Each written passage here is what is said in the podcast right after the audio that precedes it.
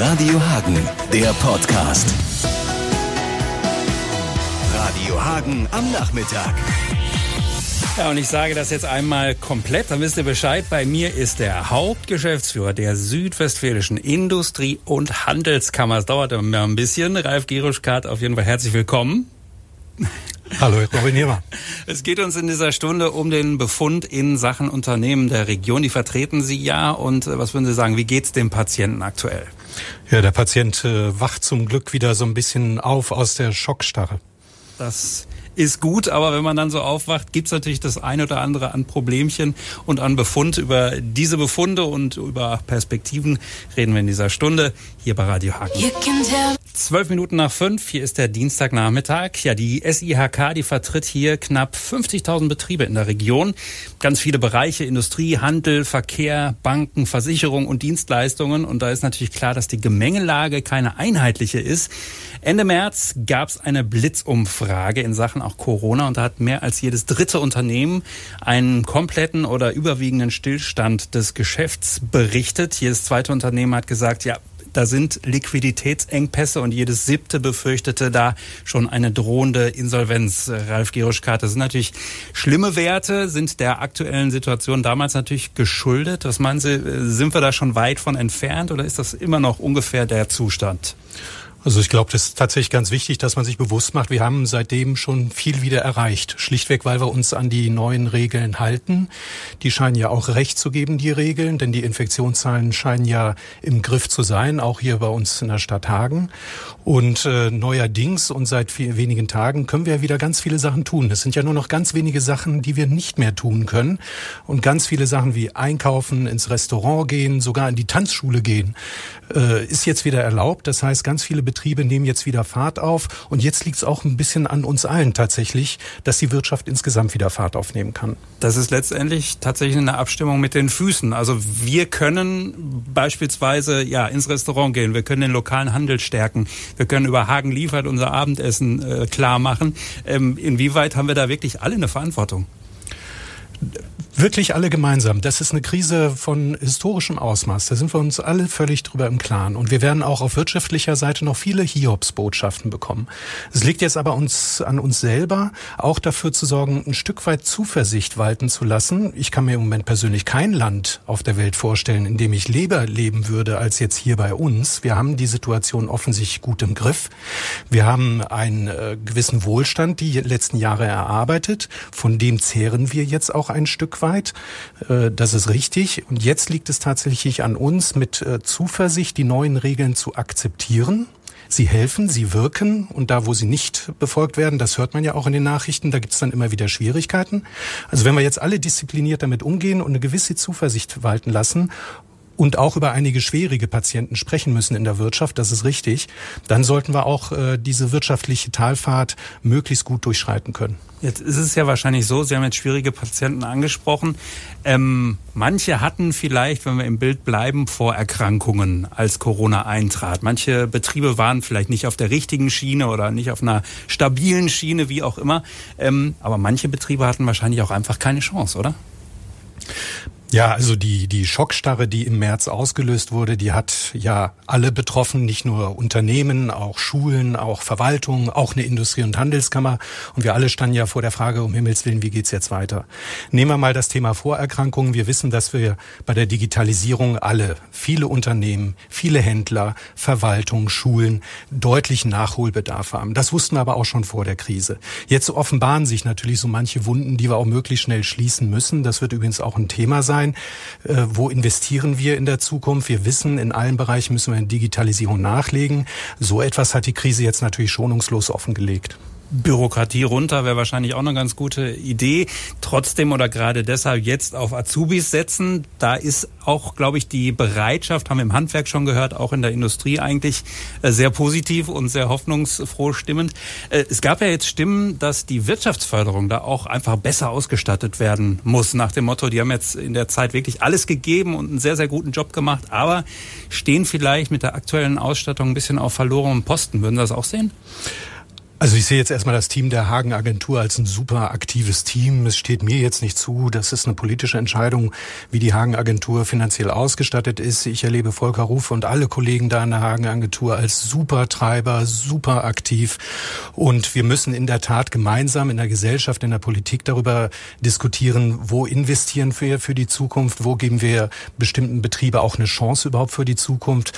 Wie Sie gerade gesagt haben, also die Lösung wird nicht sein, dass wir jetzt äh, alle Bürokratieprogramme Programme knallhart weiter fortsetzen und äh, im Zweifelsfall auch darüber nachdenken, jetzt Steuern zu erhöhen, um die Schulden zu tilgen, die wir, die wir gerade aufnehmen müssen in der Krise.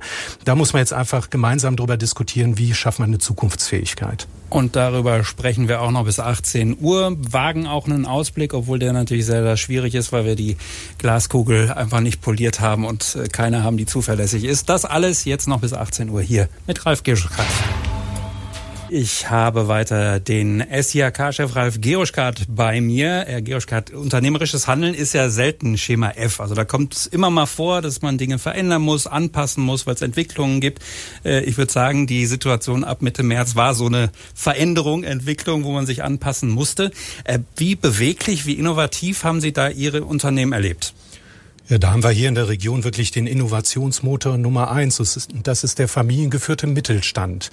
Der Mittelstand hat eine Größe, wo er eben die Ressourcen und Möglichkeiten hat, in Innovation zu investieren. Und familiengeführt, inhabergeführt, führt eben häufig dazu, dass die Inhaber ein Interesse daran haben, den Betrieb über Generationen weg zu erhalten. Da steht nicht immer die reine Gewinnmaximierung im Vordergrund, sondern da wird ein erheblicher Teil des Gewinns investiert in Innovation, denn die Innovationen sind dann die Zukunft der Unternehmen.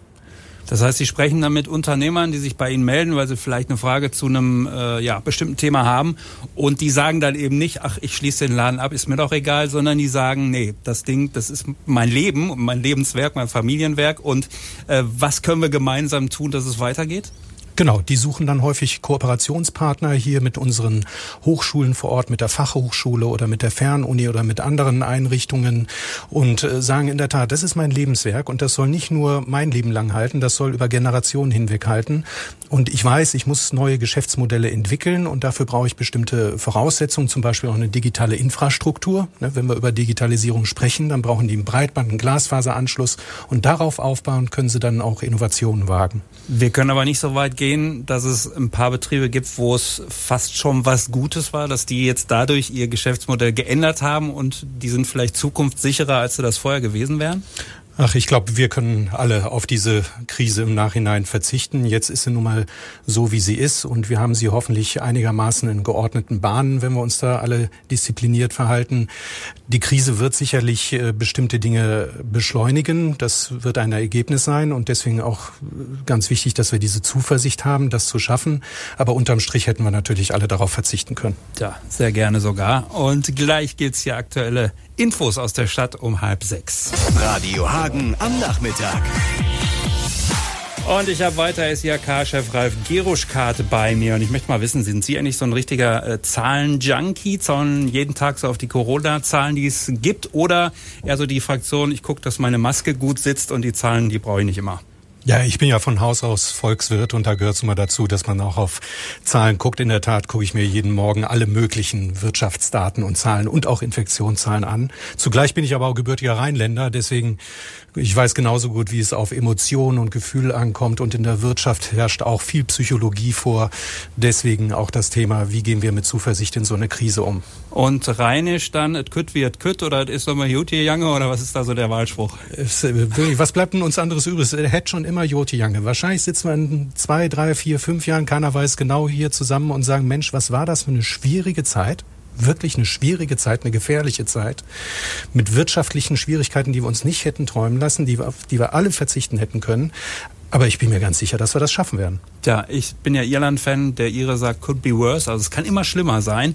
Und auch das ist vielleicht eine ganz gute Perspektive. Wir reden noch bis 18 Uhr über die Corona-Krise und wie wir daraus hervorgehen. Hier ist der Dienstagnachmittag. SIHK-Chef Ralf Geruschkat ist weiter bei mir. Die Folgen dieser ganzen Zeit seit Mitte März abzusehen, das kann im Grunde keiner. Äh, die Kommunen werden wahrscheinlich ihre Haushalte völlig neu stricken müssen. Das haben wir mit dem OB besprochen. Da gibt es erste Modelle auch schon. Die Handwerker, mit denen haben wir auch gesprochen, die sagen, ähm, unser Appell an alle Auftraggeber, nichts zurückhalten, stärkt uns. Ähm, was können die Unternehmer jetzt so erwarten? Was brauchen die jetzt besonders? Brauchen die Finanzspritzen von Land und Bund? Am Anfang haben wir schon darüber gesprochen. Uns alle brauchen die natürlich auch. Ja, es gibt einfach einen Teil des Patienten, da hatten wir ja schon vorhin drüber gesprochen, der jetzt im Moment nicht arbeiten kann. Das sind ja alle Veranstaltungen und äh, großen Ereignisse, wo viele Menschen auf engem Raum sind.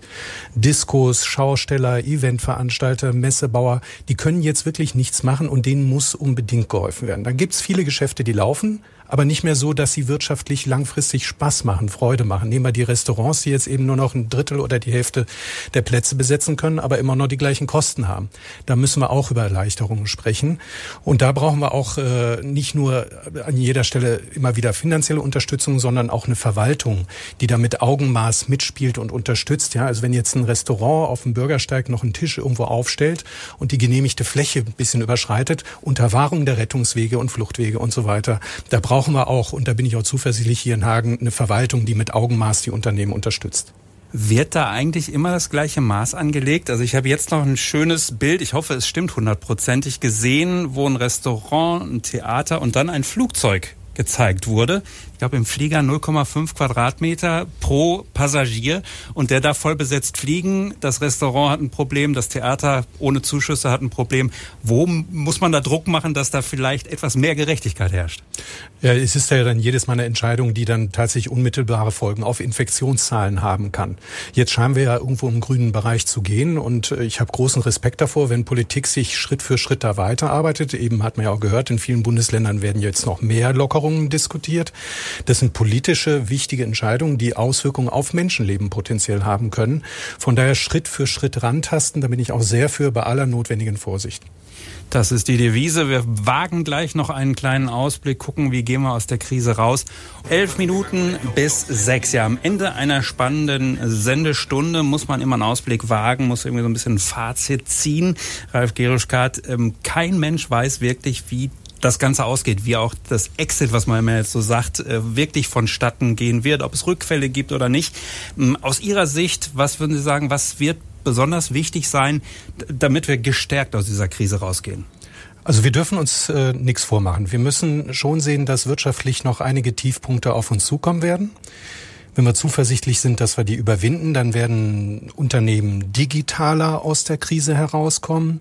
Sie werden nachhaltiger aus der Krise rauskommen. Dafür brauchen wir aber auch genauso eine digitalere Verwaltung, eine digitalere Schule, äh, eine digitale Aus- und Weiterbildung. Ähm, das wird ganz bestimmt äh, eine, einer der Beschleuniger für die Zukunft sein.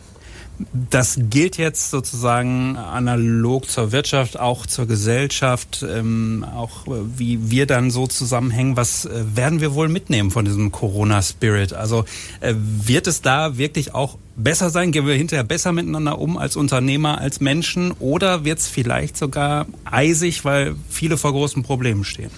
Ja, wir haben ja gerade die Herausforderungen mit Abstand seid ihr die größten, habe ich mal kürzlich gelesen. Also obwohl wir Abstand voneinander halten, sind wir solidarisch miteinander, weil wir insbesondere ja die Risikogruppen schützen durch unsere Verhaltensregeln, durch die Beschränkungen. Ich glaube schon, dass der Zusammenhalt wachsen wird. Die Krise können wir nur gemeinsam meistern, gemeinsam Handwerk, Wirtschaft, Verwaltung, Staat, Schule, Gesellschaft, die Kunden, die jetzt wieder einkaufen gehen und in die Gastronomie gehen. Und äh, ich bin fest davon überzeugt, dass das gemeinsame uns stärken wird. Also wir wuppen das, so sagen wir das ja auch schon seit Anfang. Äh, wünschen wir uns einfach äh, gegenseitig und gemeinsam, dass wir das möglichst gut hinbekommen. Vielen Dank, Ralf Geruschkat, für eine spannende Sendestunde hier bei Radio Hagen. Ich danke. Danke und ihr bleibt gesund und vor allen Dingen auch munter. Wir hören uns morgen wieder.